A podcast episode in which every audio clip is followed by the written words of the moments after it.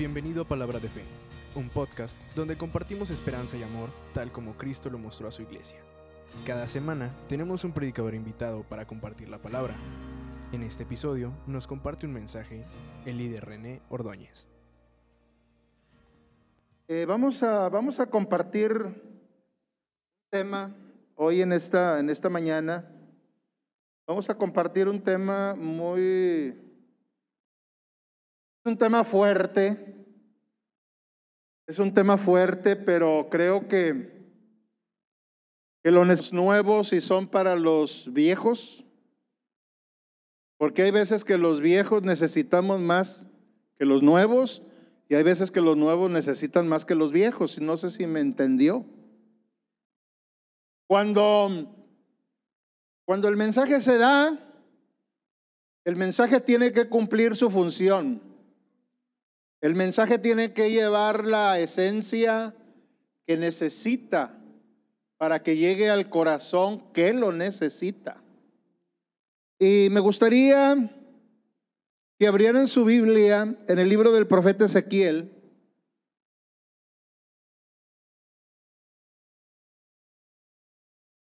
El libro del profeta Ezequiel.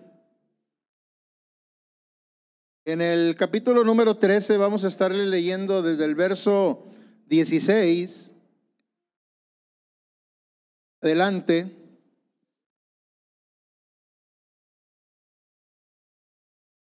Que lo tenga puede indicármelo con un amén, que ya lo tiene.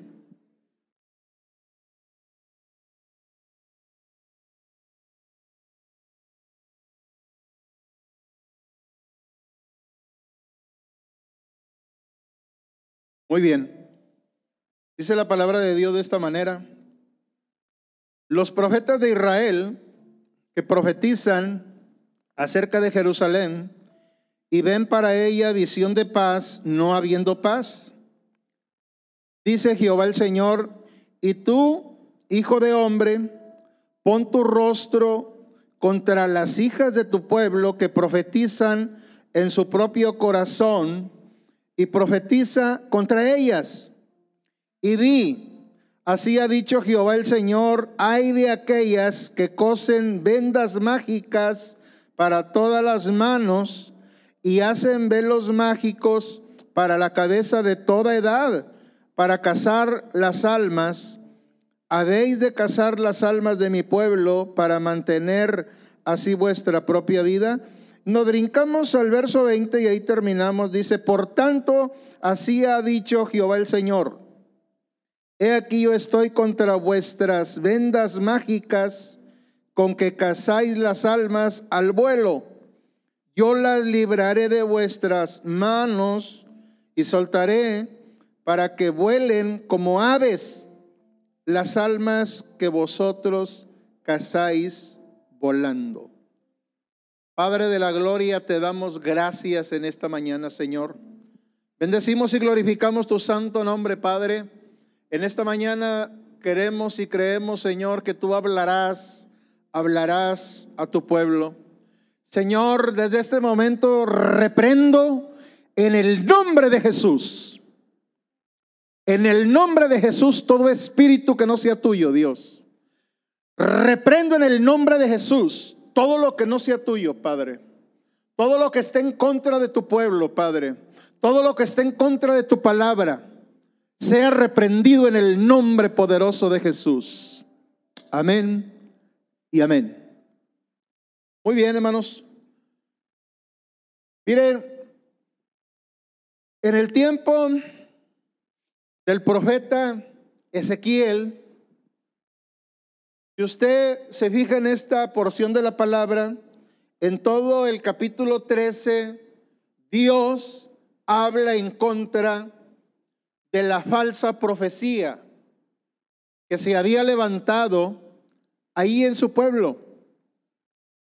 Está hablando y está diciéndole al profeta Ezequiel, mira, mira aquí estas falsas profetas, porque eran mujeres, eran señoritas, eran damas o eran, género era mujer, para atar a mi pueblo.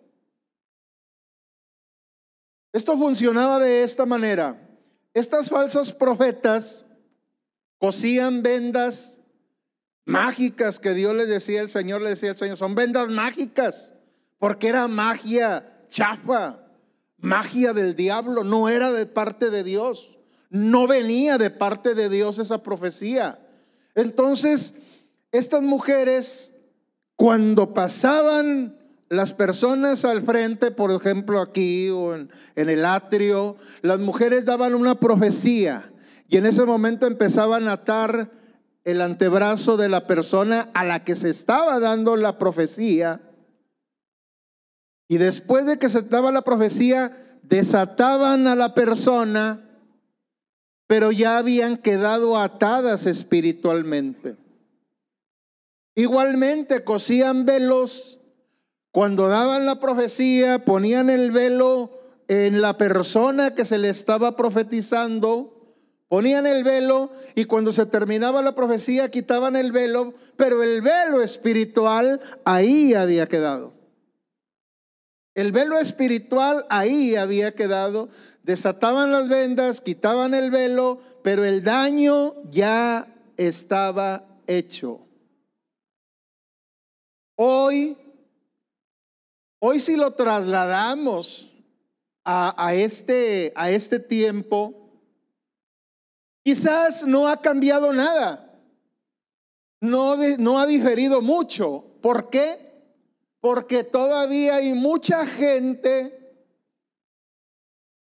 atada con vendas mágicas y tapado su entendimiento con velos mágicos también.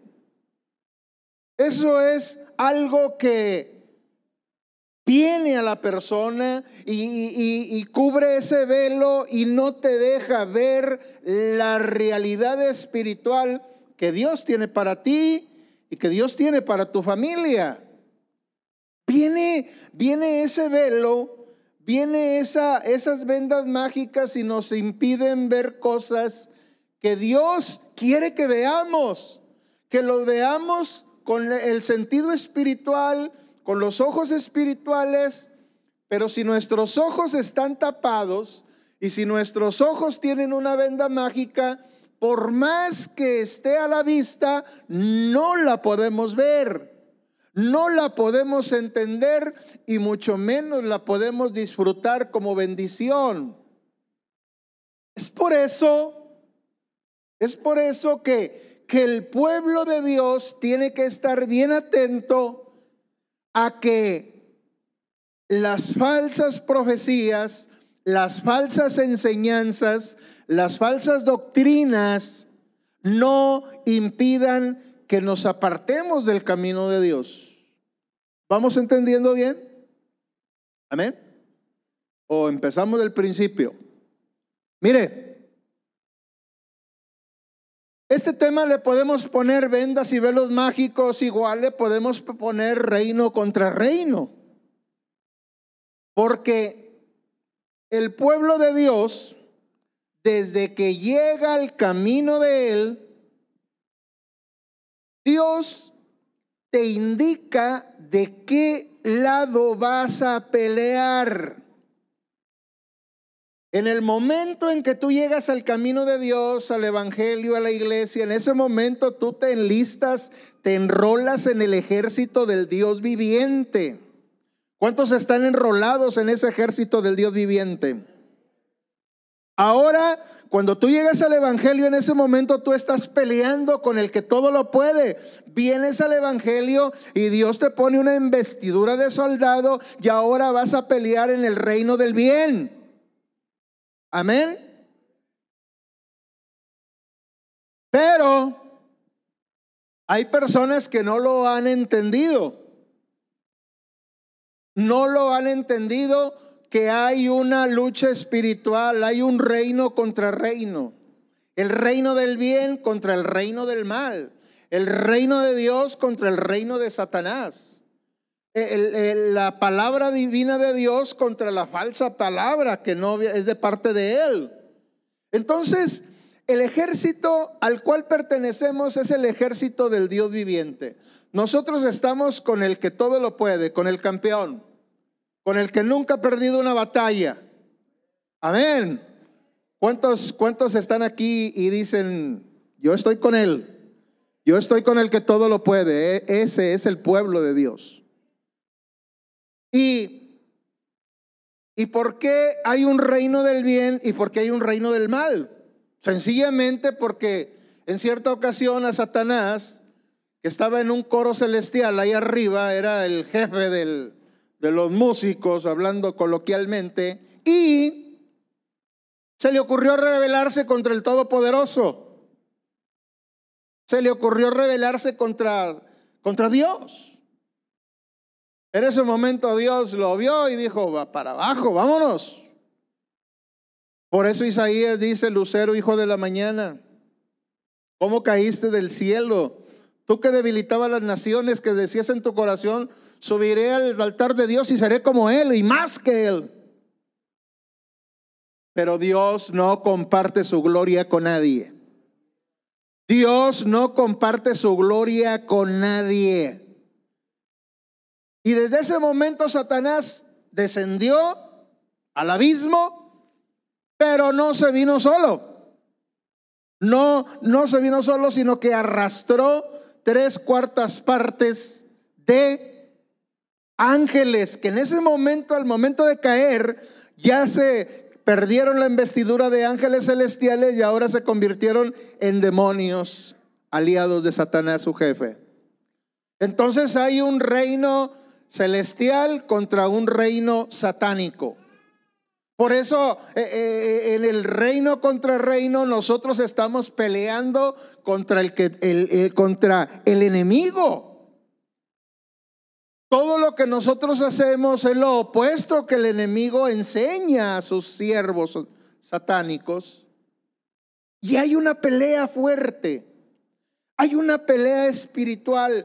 Quien no lo entienda entonces está dormido. Hay una pelea espiritual inmemorial desde todos los tiempos, desde siempre. El bien contra el mal. Cuando, cuando la Biblia nos dice que hay pueblo atado con vendas mágicas y con velos mágicos, es algo real.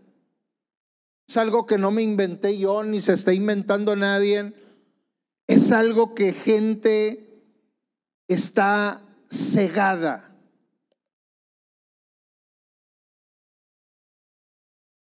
Y no hay peor ciego que el que no quiere ver. Así como Dios tiene sus aliados, tiene sus siervos, pastores, evangelistas, maestros, profetas, misioneros, líderes. Así como Dios tiene su ejército y sus siervos, también Satanás tiene sus siervos. También Satanás tiene sus siervos. Brujos, brujas, hechiceros, agoreros. Todos aquellos que, que, que, manejan las artes oscuras están del lado de Satanás. Y están siendo engañados porque Satanás es un engañador. Él es un engañador. Dentro de todas las, las características y atributos que Satanás tiene es el engañador. Él es mentiroso y él es padre de mentira. Sigamos.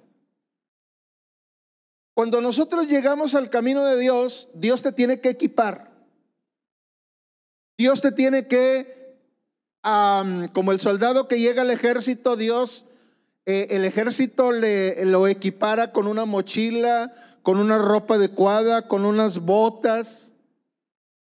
Lo empieza a equipar porque los jefes del ejército saben que este soldado tiene que estar equipado para cuando venga la lucha y cuando venga la batalla.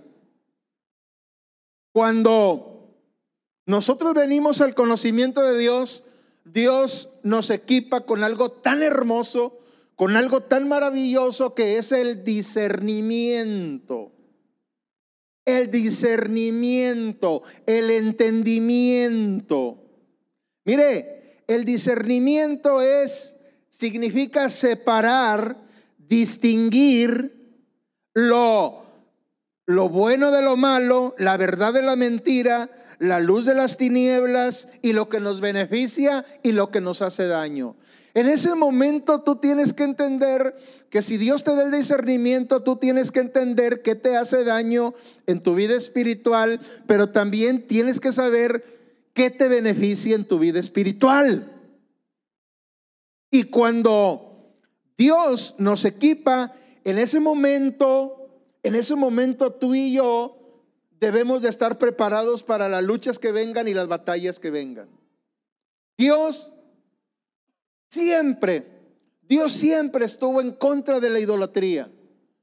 Dios siempre estuvo en contra de la idolatría. Cuando Israel iba a tomar posesiones de algunas tierras, les recomendaba y les decía que no se casasen con mujeres extranjeras, con mujeres paganas. ¿Por qué? Porque cuidaba, Dios cuidaba a su pueblo de que no se mezclaran con ciudades paganas que tenían otras ideas, otras costumbres, pero lo más terrible lo más tremendo era que tenían otros dioses y otra manera de adorar otra manera de adorar y otros dioses. Eso era lo que más le preocupaba a Dios. Dios les había enseñado una manera de adorarle, Dios les había enseñado una manera de, de, de, bendecirle para que estos hijos de Israel se fueran y se mezclasen y, adorasen otros dioses que no conocieron sus padres. Esa era la idea. Y hoy en la actualidad no difiere mucho el asunto. Hoy en la, en la, actualidad no se difiere mucho, ¿por qué? Porque cuando viene la idolatría, la persona, la idolatría es uno de los peores pecados que la Biblia menciona. Porque en la idolatría va la adoración a demonios y va la hechicería. Detrás de cada ídolo, detrás de cada imagen está un demonio, créamelo. Eso es cierto.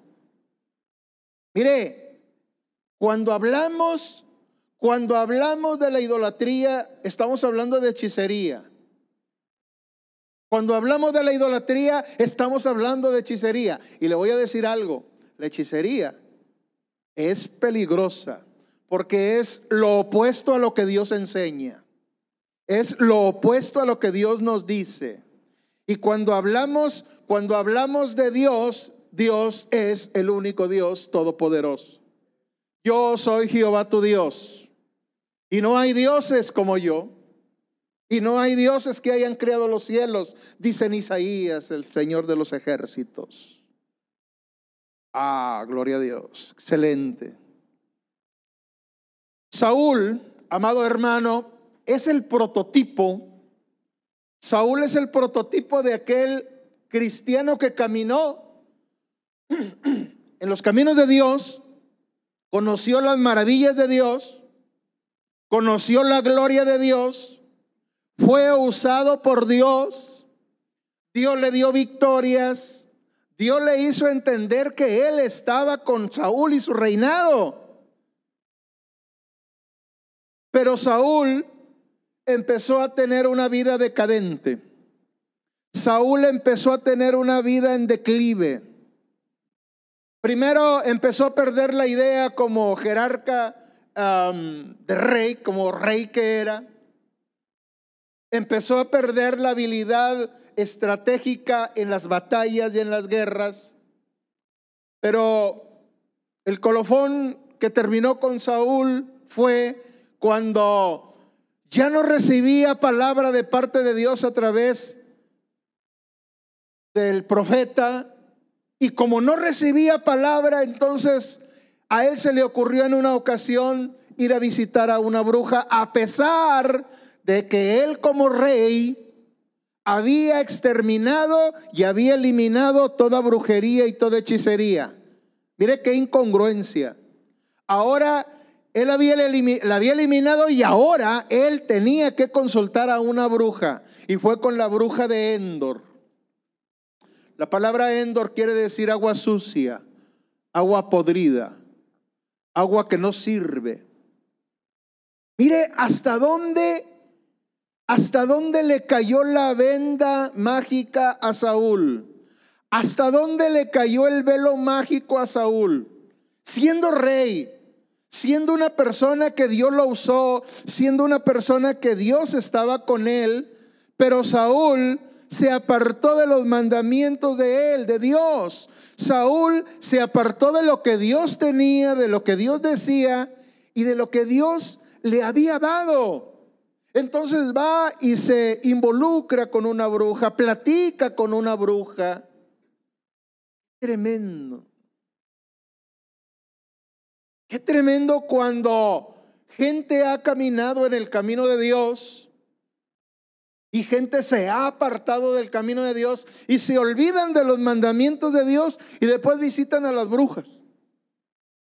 Ah, es que, hay, hay de brujas a brujas, hermano. Yo no voy con las brujas negras. Soy racista. Yo voy con las brujas blancas. Voy con las brujas celestes y rosas. Esas son buenas. Oh, hermano, hasta santitos tienen las brujas. tienen la Virgen del Perpetuo Socorro y la Virgen de esto, el santo tal. Y entonces no es malo porque tienen santos. Tremendo porque ahí es donde está la hechicería, ahí es donde está la brujería.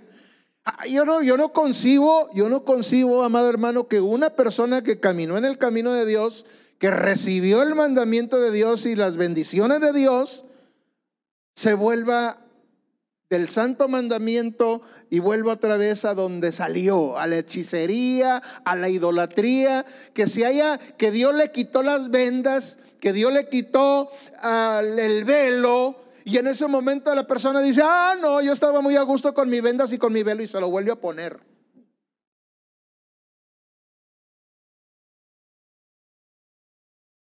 Oiga, qué tremendo está este mensaje. Yo sabía que no iba a haber amenes, yo sabía. Sabía que no iba a haber amenes, pero ah, mire, le va a beneficiar mucho este tema y este mensaje. Está, este tema es para este día, para este tema para este momento. La pastora compartía el martes, levante la mano los que vinieron el martes. Y poquitos. Bien. Los martes es para líderes, ¿sí sabían, verdad? Mensajito ahí. La pastora compartía algo que Pablo en Romanos decía, ¿quién nos podrá apartar del amor de Dios? Y empezaba a dar unas cuestiones Pablo ahí. Y decía la pastora a manera de sarcasmo, de ironía, decía, yo le diría a Pablo, pues la pandemia. tremendo, cierto, cierto. La pandemia ha apartado mucha gente del camino de Dios. Oiga, óigame, si no te ha apartado, si no te ha apartado, te ha hecho tibio. Oiga, porque ya, no se siente el poder de Dios. Cuando grita, dice, ah, ¿cuántos dicen amén? Amén. Necesitas un menudo, una barbacoa, pero... Oiga, qué tremendo esto. Cuando más fuertes deberíamos de estar hoy en este tiempo, cuando más fuertes deberíamos de estar en este momento, es cuando más hay debilidad, es cuando más débiles se siente el pueblo de Dios. Es cuando más débil está el ejército de Dios, los soldados de Dios, eh, eh, les ha caído una, una, este, como adormilados. Cuidado, porque pueden ser vendas mágicas que el diablo te está poniendo y ni cuenta te has dado. Hermano, yo soy de Dios. Sí, pero también el diablo hace su obra. Cuando sientes pesadez, cuando sientes sueño, cuando sientes que no quieres venir al culto, cuando sientes que la vida te importa poco, cuidado, está entrando un espíritu de...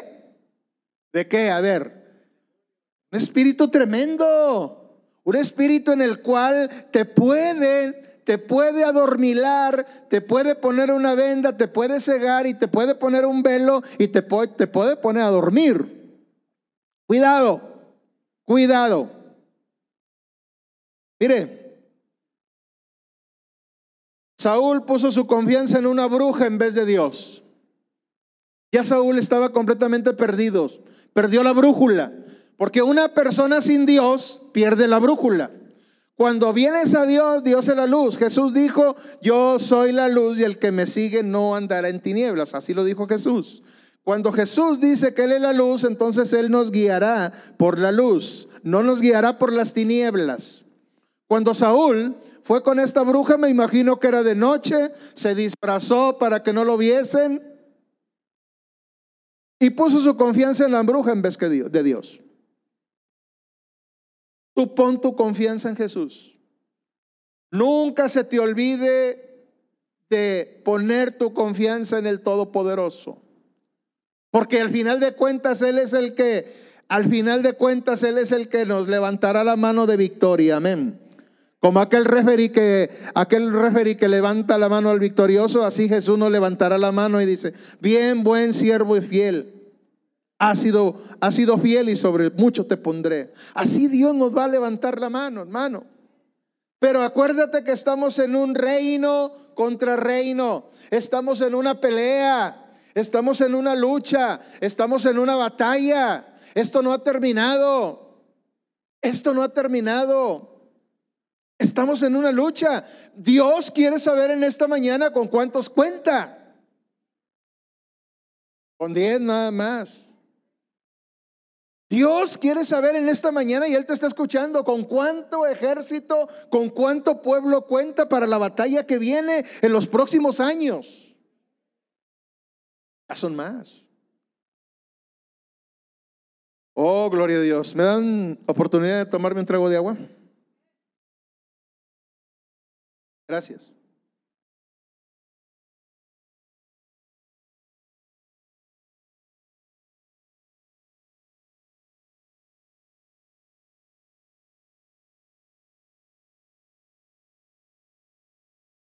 Hoy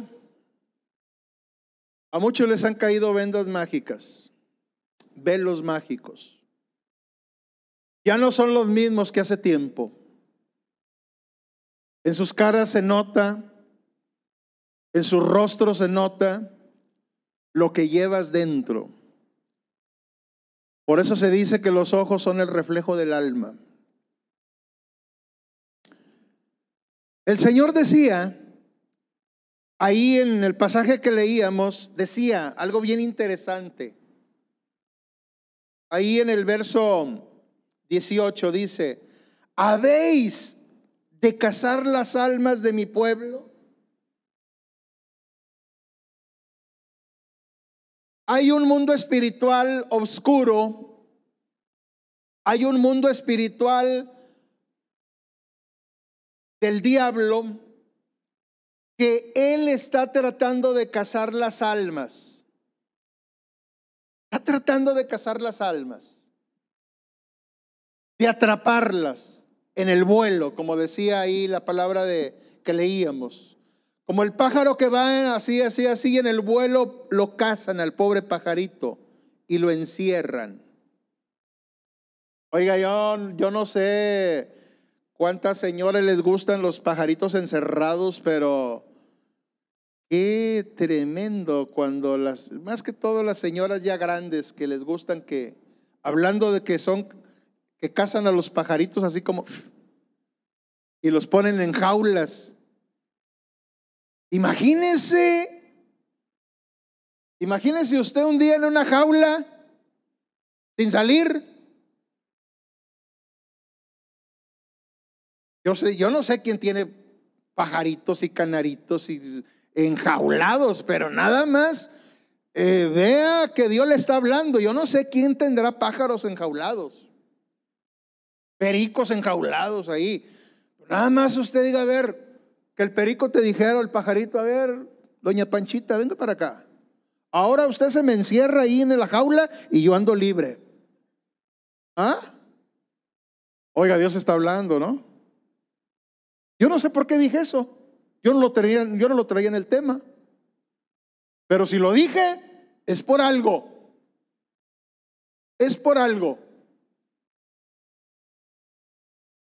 Ahora que en esta pandemia estamos encerrados, bueno, estuvimos encerrados el año pasado, hoy no, hoy ya todos andan libres. Mire, qué desesperante es estar encerrado, ¿verdad?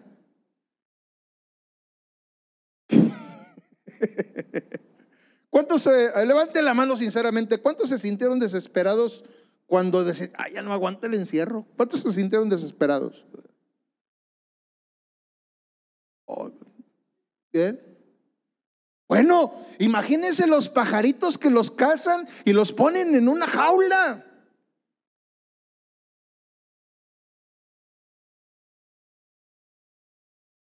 Gracias a Dios porque las hermanas que hoy tienen pajaritos hoy llegando del mensaje van a decir, vuela pequeño, vuela, eres libre. A decir, hermano, me costó mil doscientos pesos ese par de tortolitos.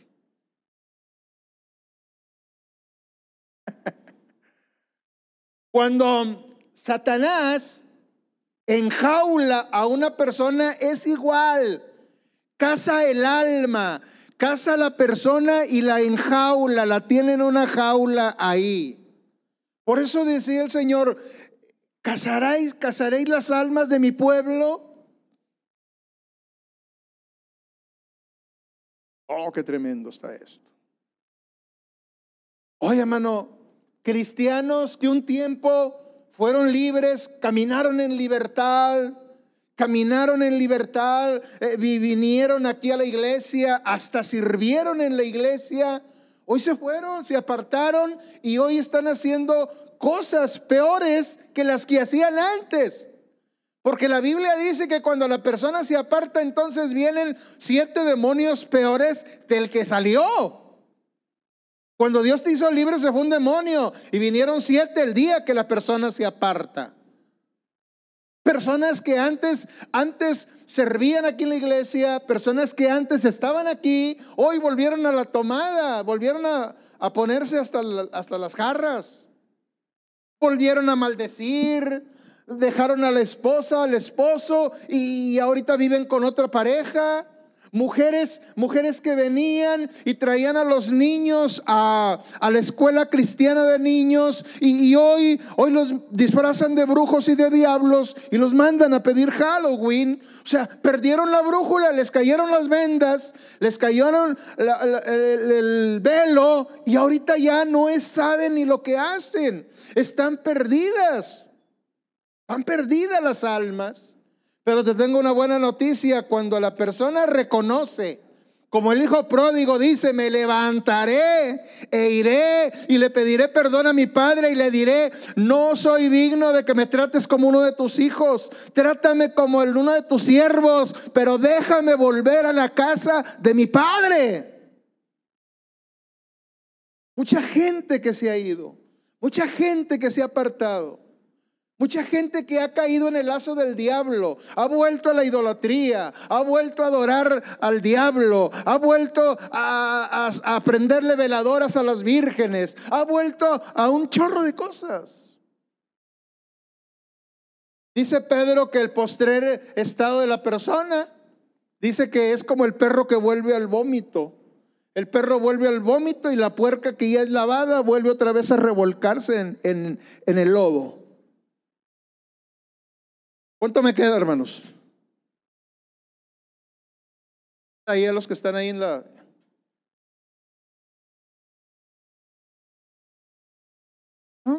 ¿Me dan bateo libre? ¿20 minutos? Ok. Porque aquí están diciendo que ya le corte.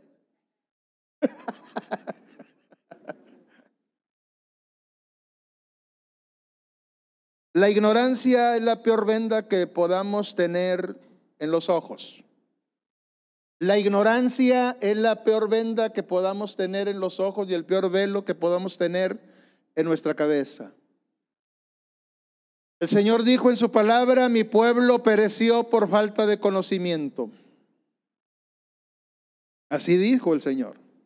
Cuando tú pierdes la brújula, cuando tú ignoras lo que Dios tiene para ti en ese momento, en ese momento, Dios no puede hacer la obra en ti, porque tu ignorancia, tu el desconocimiento de lo que Dios tiene para ti te impide entrar a la bendición de Dios. Saúl, al creer que los muertos pueden hablar con nosotros, es un error. La persona que muere se murió y se acabó. Se acabó en esta tierra. Se murió y se murió. Hay gente que es tanto el apego, está ligada el alma al papá, a la mamá, al hermano, al hijo, que cuando los familiares cercanos mueren, quieren contactarse con el hijo, con el papá, con la mamá, para saber cómo están. Y nunca falta el vivo que aprovecha esa debilidad que aprovecha esa necesidad de querer y creer en que los muertos pueden comunicarse con nosotros, que te dicen, yo te cobro, yo tengo, yo soy un medium, yo soy un medium y me contacto con los muertos. Mentira. Solamente van a sacar el dinero y te van a engañar. Ah, pero es tanta la necesidad de creer que caemos en el lazo del diablo. Caemos en la mentira del diablo. Caemos en el engaño del enemigo. Porque acordémonos que el diablo es, es mentiroso y es engañador. Él engañó a Adán y engañó a Eva. Él es el padre de mentira. Oiga, qué, tremendo porque hay gente que ahorita está creyendo todavía en, festividades como el Halloween, Quiero ir cerrando, quiero ir cerrando mi tema. En América Latina, en América Latina es un, continente, un continente uh, muy, muy, ¿cómo le diré? Muy conquistado muy conquistado. Aquí nos conquistaron los españoles, aquí nos conquistaron los franceses, estoy hablando de América Latina, Latinoamérica. Nos conquistaron los franceses, los españoles. Se me subió mucho el volumen. Muy bien. Nos conquistaron los franceses, ingleses, españoles, irlandeses, y cuando el que conquista trae sus ideas, el que conquista trae sus maneras de adorar. Y en América Latina trajeron la brujería mucho en las Antillas, en lo que son las Antillas. Cuando eh, en, por ejemplo, cuando hablamos de la santería, la santería es una religión de Cuba que fija su, adoración en los santos. En Cuba. En Cuba hay otra virgen que es la, la Virgen de la Caridad del Cobre. En, en Haití el vudú. En Haití es el vudú, es una brujería.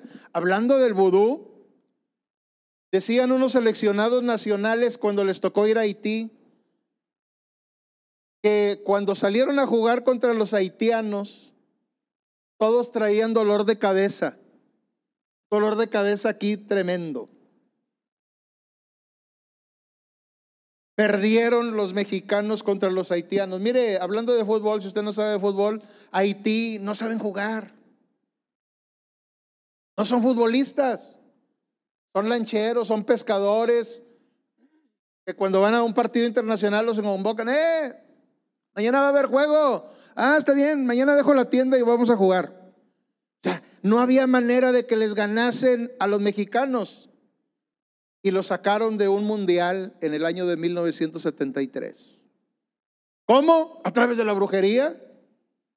Los jugadores de ese entonces decían que sentían un dolor de cabeza, goleadores que no, no fallaban una, le hacían para allá y el balón se iba para otro lado. O sea, qué tremendo. En Brasil es lumbandad, es la, es la, eh, la manera de adorar de ellos también. Son adoraciones paganas e idólatras. Mire, en, en Brasil, el Quimbandá y en Trinidad y Tobago hay un demonio que ellos dicen que es un santo que se llama Changó. Changó. Changó es el, es el rey de la religión yoruba. O sea, son santos, pero son demonios. Son demonios. Y te voy a decir una cosa, cuando hablamos de reino contra reino, que tú estás en el reino de Dios y, y, hay gente que está en el reino de Satanás, aquí a esta iglesia ha venido muchas brujas a maldecir esta iglesia. No lo han logrado porque aquí está el poder de Dios. No lo han logrado porque el Espíritu Santo y su presencia están en este lugar. Amén, gloria a Dios. O sea, ¿cuánta gente no se ha infiltrado aquí? ¿Cuánta gente no se ha infiltrado aquí? Mucha. Mucha gente se ha infiltrado aquí.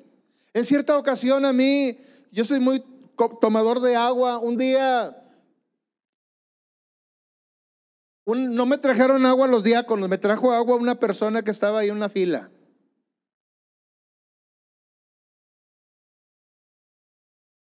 Yo estaba predicando aquí, veía un par de diáconos que estaban aquí como que me querían decir algo y nunca me dijeron nada. Estaban aquí. Yo los veía raros y yo, seguía predicando. Yo no, no sabía que me querían decir algo. Querían que no me tomara el agua que me habían traído una persona aquí de, la congregación.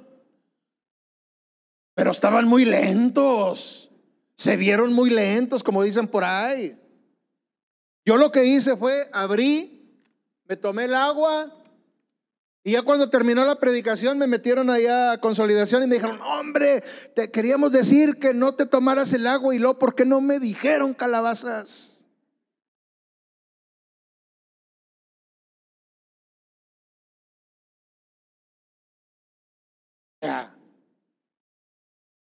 Yo dije, no, hombre, poder de Dios es más grande que todo.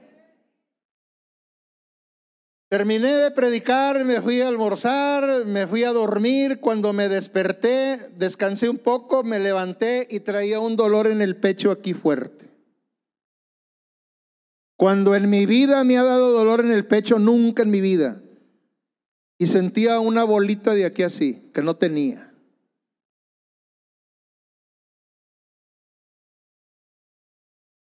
O sea, el mal me lo querían hacer. Porque el mal no se lo quieren hacer al que está sentado en las bancas. El mal, el diablo, es contra el que está predicando y contra el que está llevando la palabra de Dios. El enemigo es contra nosotros, contra los que ministramos. El que está sentado ahí no hay problema. A Satanás no le importa mucho el que está sentado, sino el que está predicando, hablando de la palabra y más en un tema como este. El mal ahí estaba. Pero gracias a Dios, Dios contrarrestó todo. Solamente ese día traje ese dolor en el pecho y esa bolita se me fue haciendo más chica, más chica hasta que desapareció. Esto fue real, hermano. Esto a mí me pasó. A mí, yo se los comento, fue hace como algunos cuatro o cinco años, no sé. Quiero terminar el tema. ya media hora estoy terminando. Cuando Josué, Dios le iba a dar una victoria, Dios le iba a dar una, una, batalla victoriosa contra el pueblo de Jai. Era un pueblo chiquitito. Si, si habían derrotado al poderoso pueblo de Jericó, Jai era una, un pueblito chiquito. Pero ahí hubo una persona que hizo que la batalla se perdiera. Una persona que agarró dentro del anatema de los despojos, agarró un manto babilónico, agarró oro y plata para ir terminando y cuando Josué va con Dios y le dice, Señor, como dir, explícame esta derrota es que en tu pueblo hay alguien que guardó anatema.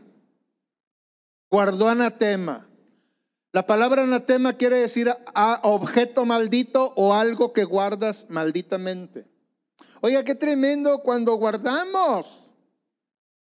Hay dos maneras de guardar el anatema. Uno es en tu casa, en tus propiedades y la otra es en tu corazón. Hay gente que ha guardado el anatema en su corazón. Es más, hay gente que tiene fotografías todavía de cuando era matachina ya con los primos. Mira, hermano, mira, yo era el viejo de la danza.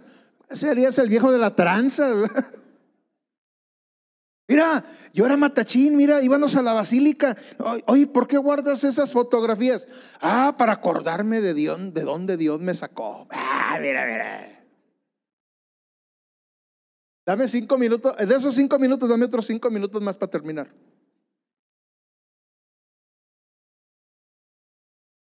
El anatema tremendo. Oiga, de repente tenemos la medallita de oro con la que bautizaron a mi niño. Oh, es una medalla de oro. ¿Eh? Una medallita de oro. Oh, no la voy a tirar, que la voy a destruir. No, no, no la llevo al empeño. Hay que se condene otro que la compre.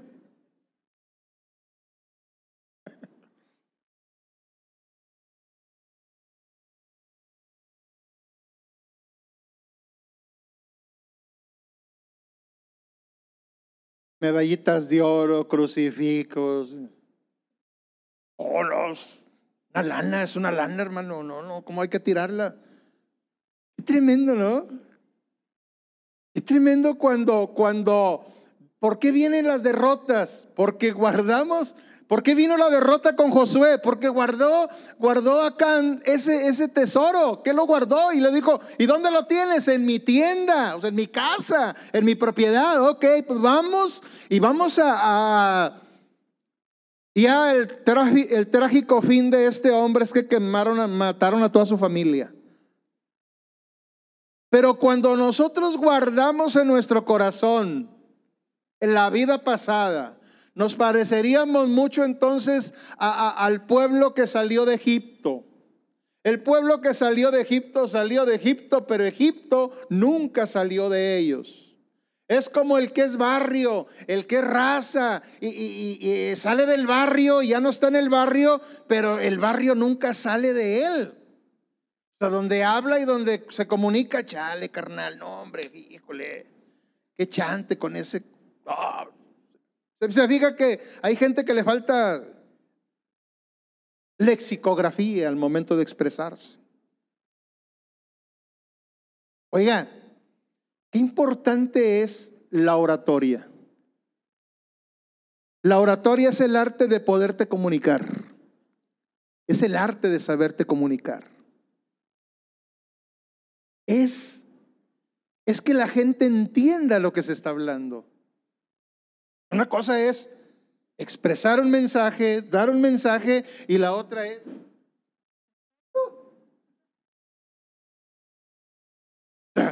cantinfleando, ¿verdad? O sea, pero no me quiero salir del tema, quiero cerrar ya. Dios, Dios quiere en esta mañana, hermano, Dios quiere en esta mañana orar por ti. Hay veces que decimos los predicadores, quiero orar por ti, no mejor que Dios ore por ti y que Dios haga lo que tenga que hacer en ti. Hay gente que todavía trae en su corazón las fiestas paganotas que se aventaba allá en el mundo. Cómo me encanta, cómo me encantaba con toda mi familia ahí, eh, hacíamos competencias a ver quién tomaba más cervezas y pues yo siempre era el campeón de las cervezas. Hoy estamos en el camino de Dios. Somos pueblo de Dios. ¿Cuántos lo creen? Hoy estamos en el camino de Dios, somos pueblo de Dios y Dios quiere traer una bendición hoy a tu pueblo, a su pueblo. Hoy vamos a orar, quiero hacer una oración de, liberación. No se asuste. Quiero hacer una oración de liberación. Usted va a levantar sus manos solamente y va a decirle al Señor, Señor, si hay algo que está en mí, sácalo. Si hay algo que en esta pandemia entró en mí, sácalo. Si hay un espíritu de temor en mí, sácalo. Si hay un espíritu de apatía en mí, fuera. Si hay un espíritu que no sea tuyo y que no te glorifique, sácalo fuera. Póngase de pie en esta hora. Y así terminamos el, el culto de esta, de esta mañana.